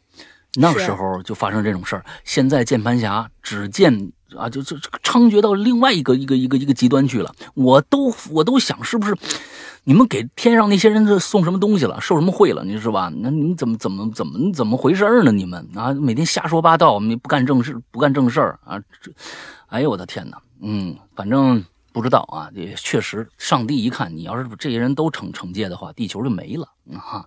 我还想要这个这个家园呢，那多这么几个人，多这么几个人去吧，让他们挨骂去吧。嗯，行吧，嗯，下一个，下一下下下下两个吧，下两个啊。嗯然后叫不累啊，这个是龙玲姐，呃，龙哥玲姐，我什么叫龙哥玲姐？你你你说了一个人行不行？我我去哪儿了？这不累，你你到底累不累你？啊、这我才反应龙过来哥龙哥玲姐，我来留言惹，你不是你你到底是几个意思？你听我们节目多长时间了？你这不他累，可能刚刚我就我不不不，他可能刚刚听完我自己单挑的那一期，然后对，呃，嗯，啊，稍安勿躁。所以你们你们看到了没有？哪一天啊？杨哥，哪哪一天啊，龙这个这个这个这个节目啊啊，忽然就变天了，你知道吧？我这个主办人呢就被就被别人挤跑了，你知道吧？人类就是这样。互相的这种呃，就是重伤和这种互相的这种挤兑。我跟你说，为什么我每次都说你你你拉出去斩了，拉去五马分尸？我跟你说，拉出去怎么就我你们不能明白我心里的那个痛，你明白吗？你们大家都不明白我心里那个痛，所以你看这这这这有有有有利可证了。龙哥玲姐，我呢，我我可以可以不要了是吧？好吧，我跟你说不累，你完了，这老大记仇着呢。哎呀，你我跟你说，龙哥玲姐，嗯。也长不了了啊！我爷爷去世后呢，一家人一起住的啊，那有也我婶婶半夜出去客厅，发现电视突然打开，在播放视频。你你这电视是不是我们产的？是不是？半夜突然打开自己看啊？然后我婶婶第二天就四处讲，是我爷爷回来看电视了。喵喵的，什么叫喵喵的？其实是按到了遥控的定时了。什么喵喵的？什么其实是喵喵的，可能是他喵的。嗯，到谁到底是谁按了遥控的定时了？嗯，爷爷，你这没讲清楚啊？啊，哦，没讲清楚。他讲定时了，就是有人按了定时，不是他爷爷回来看电视了。你明白？是他婶婶，有可能是不是他婶婶按了定时了？不知道，这没讲清楚。像我初高中是住在住宿学校的，所以呢，我们学校宿舍的门是一块透明的玻璃，可以方便宿管阿姨。来看我们里边在干嘛？哼，宿管阿姨好幸福啊！三更半夜，我跟我舍舍这个舍友聊天，聊得正快乐。好家伙，我注意到那块透明玻璃有一双眼睛啊！你这个观察生活不细致，或者呢就是太细致。但是呢，你这么细致会细思极恐啊！嗯，这是一块透明玻璃，对不对？你们俩聊着聊天聊着聊天聊着聊天很开心。一转头看着玻璃上，啊，有一双眼睛。你自己想想恐不恐怖？只有一双眼睛吗？没人形吗？你只能看着那玻璃上放了俩眼睛是吗？那那那阿姨宿管阿姨把眼球抠下来粘在那玻璃上了。阿阿阿姨皮肤比较黑吧？哎呀，天哪！就是你们，你们就就这个文字啊，有时候写出来啊，你这，你你你这，啊，只能看着一双眼睛啊。黑暗中一丝外面的光将眼睛衬托的那么恐怖，但是很奇怪。一般听到我们聊天，宿管阿姨都会直接敲门，不会那么盯那么久。伴随着一声空调声的响起，啊，我才发，我才知道，阿姨原来发现我们空调。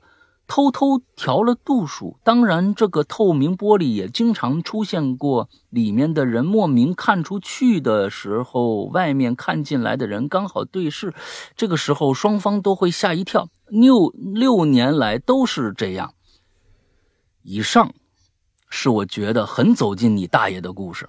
嗯，好吧，像我初高中是住在住宿学校的，你看啊，现在你应该是毕业了。六年后，但是你这个文字啊，哎呀，你这个文字可能是刚学作文的时候的一个一个状态啊。以上啊，哈喽怪谈继续冲冲冲，龙哥玲姐万事如意，我我也知道了。你听节目听的这个这个 这个状态呀，你写出这样的文章我也不奇怪啊，什么都这个，哎呀，真的是您您这个这这这这这个这个。这个文章写的那真的是，我也不知道该怎么夸你，也不知道该怎么骂你了。咱们就这么着吧。嗯，先，我希望你听故事啊，你先希望你听我们的节目啊。完了之后知道这有俩主播，啊，不是龙哥玲姐，那是一个人啊，这是一个灵异事件来的，你知道吗？嗯，来吧，嗯，这不累，好多期了，都来了，好像我估计每一期我可能我都对他的文字发表一些看法，啊，不累，我好几次了，看着他，嗯。下一个叫饺子，山哥、龙玲姐，你看，你看，杨哥、龙玲姐好，你看，起码带上我了。虽然我只有一个字儿，人家就俩字儿，是吧？哎，我是 VIP 二群的孤星寒，我是潜水多年的鬼友，第一次发文有点紧张，没事儿。呃，我看到走走进科学的这个标题，呃，让我回想起了，即使是小时候的我，也觉得扯淡的。CCTV 节目，哈哈，有一次呢，说一个奇牛无比，能从身上任意一个地方挤出血来，啊的这么一个人，调查了半天，结论是牙龈出血，好多年。有一年呢，啊，这跟郭德纲是一样的嘛，啊，就就是说吸血鬼嘛，啊，这是一个严重的患有牙龈炎的这么一个患者啊，这是一样的啊。有一年呢，做了一个连续好几期的 UFO 的节目，哎，这刚前一段是前前几个刚提到的，前两天给我吓得不行，哎，你看，确实看这期节目做的不错。第三天揭秘，居然是虫子飞，摄像头灵敏度不够，啊，有一集说呢，某个村子每天半夜三更都有怪叫声，把全村人吵醒，大家都不敢出去看，战战兢兢的失眠到天亮。采访了一大堆的上了岁数的这个村民，传说呀，这里啊出没野兽，每天夜里呢，这个到村这个村子里面作怪，啊，闹得人心惶惶。结果最后啊，是人家村子一胖子打呼噜。哎，这就是我前后不对称。你前面特别高级，后面一下接就已经接到地皮上了，这个东西确实受不了啊！你你这个东西确实这打呼噜。一对老人家的电灯晚上莫名其妙老是自己亮，结果大家都说他们家闹鬼。那对老人呢，还居然病倒了。这其中还请了很牛逼的大学生来这儿探查，也无法解释。最后检村里检查电路，说是开关螺丝松了，仅仅就好了。啊，这几个大学生也真的是，啊，这真的是吃干饭啊，嗯，哎呀，这个有一个不怕电的，二百二十伏交流电打不死，去北京开始检查身体，啊，电他，这这个这挺搞笑，电他，最后呢，专家说呀，是他这个身上茧子太厚了，绝缘，啊，这身。这个东西是是练了金招金钟罩铁布衫了吗？是不是啊？那 练茧子，你说这个东西啊？一个女孩已经很久不吃饭了，还活得好好的。采访了村民，还有她爸、她妈、她爹、她朋友，一圈访问下来，结果原来这个女孩啊，每天只吃雪糕跟瓜子儿，感情啊没吃饭，只吃零食，只吃零食。一个农民的身上浮现了一个王字。大家呢都觉得奇怪，于是带他带他到北京。医生说这是皮肤菌，呃，皮肤病真菌感染，形状啊正好是个字儿。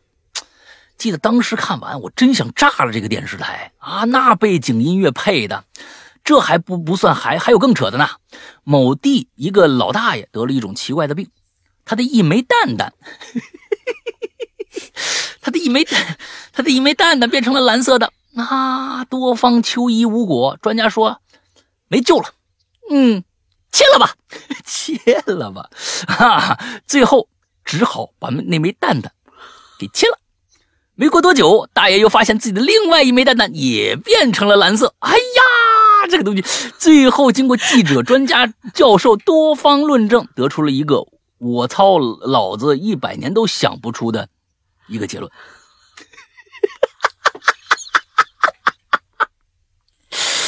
因为我看到答案了。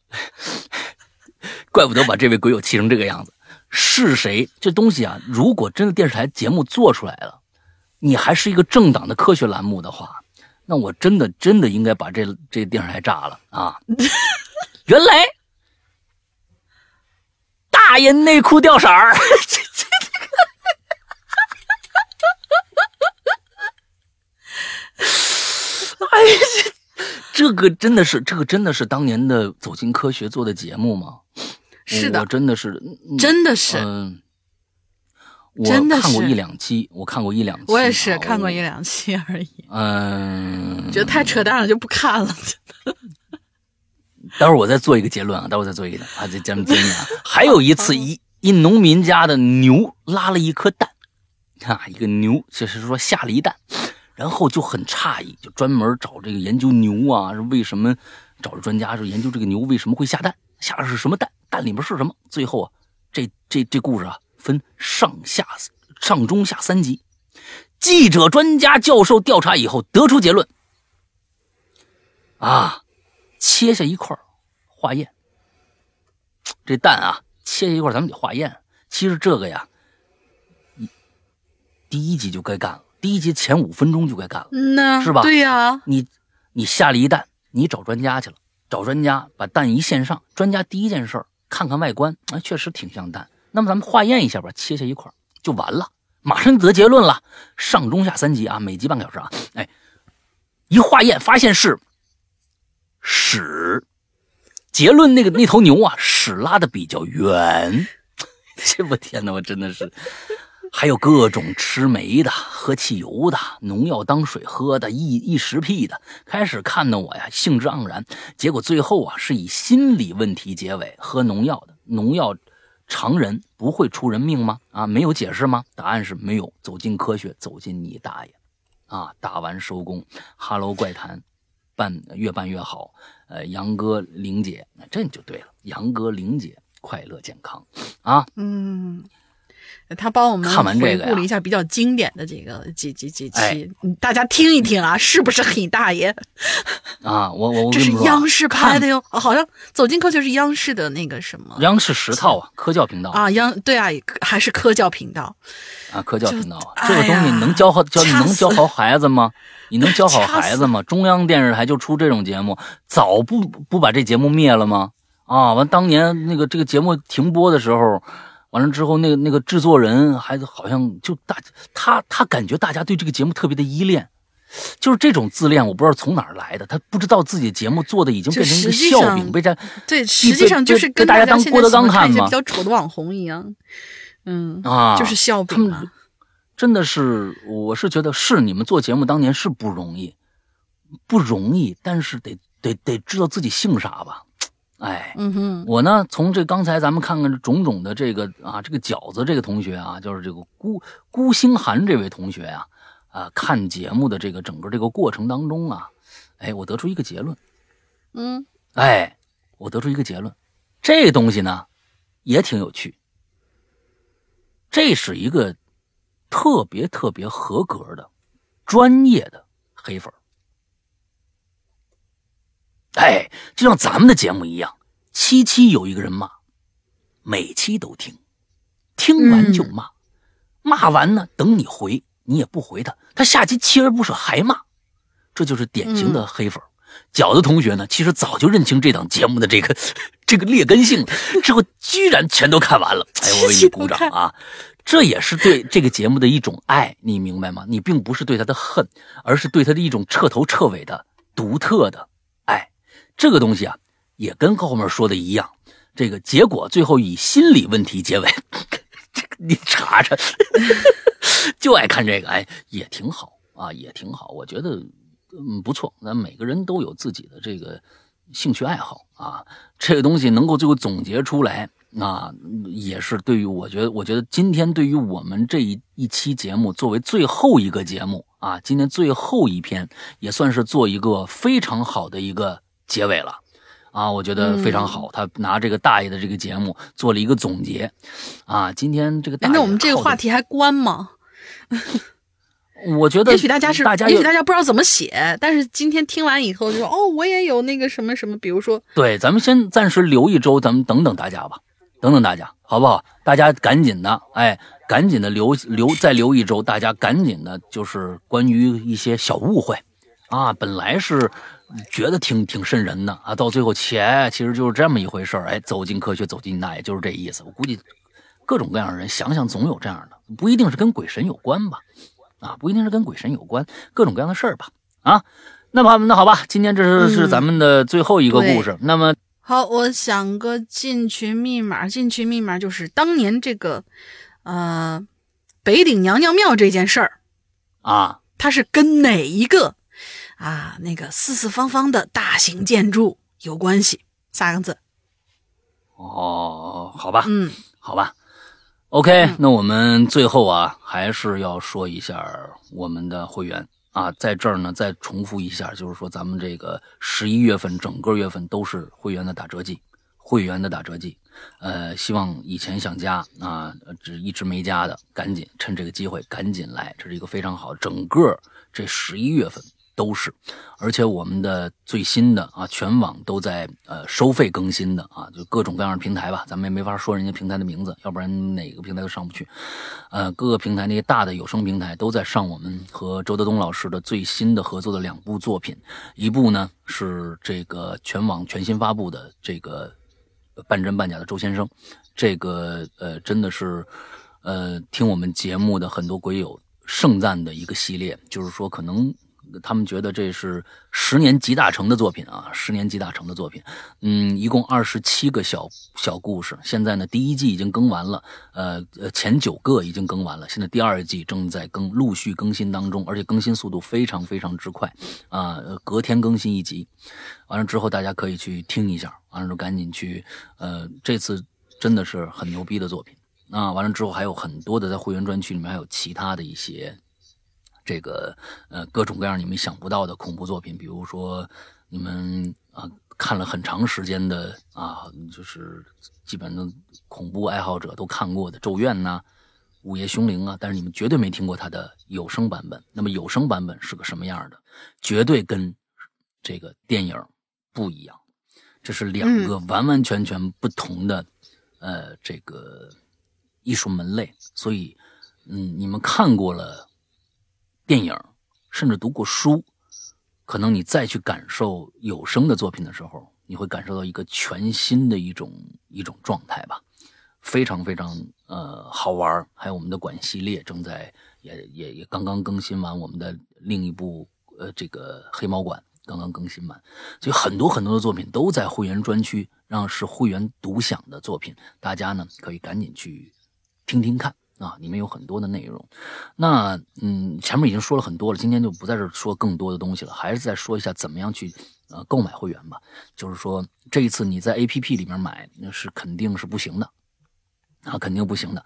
A P P 里面买那个它还是原价，你必须通过我们的这个这个这个工作人员去加一个绿色图标，可以付款也可以聊天的这么一个啊这个社交软件，加一个号叫做。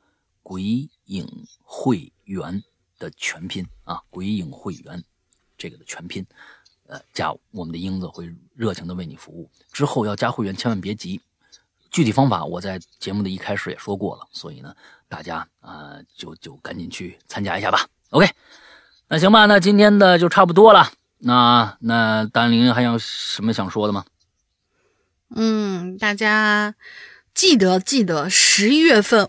我们只打，只打一个月的折，你别跟我说是十，就是十二月一，十二月一号，你跟我说啊，我昨天忘了，不可以，我们是只打十一月一个月的折，三十天的时间够你们去，啊，冲冲冲冲冲会员了，对，所以大家冲冲冲吧，嗯，好吧，嗯，没说的了哈，那好吧，拿出去斩首示众。啊，你说示众就别了吧。快乐开心，要脸。拜拜拜拜拜拜，拜拜拜拜拜。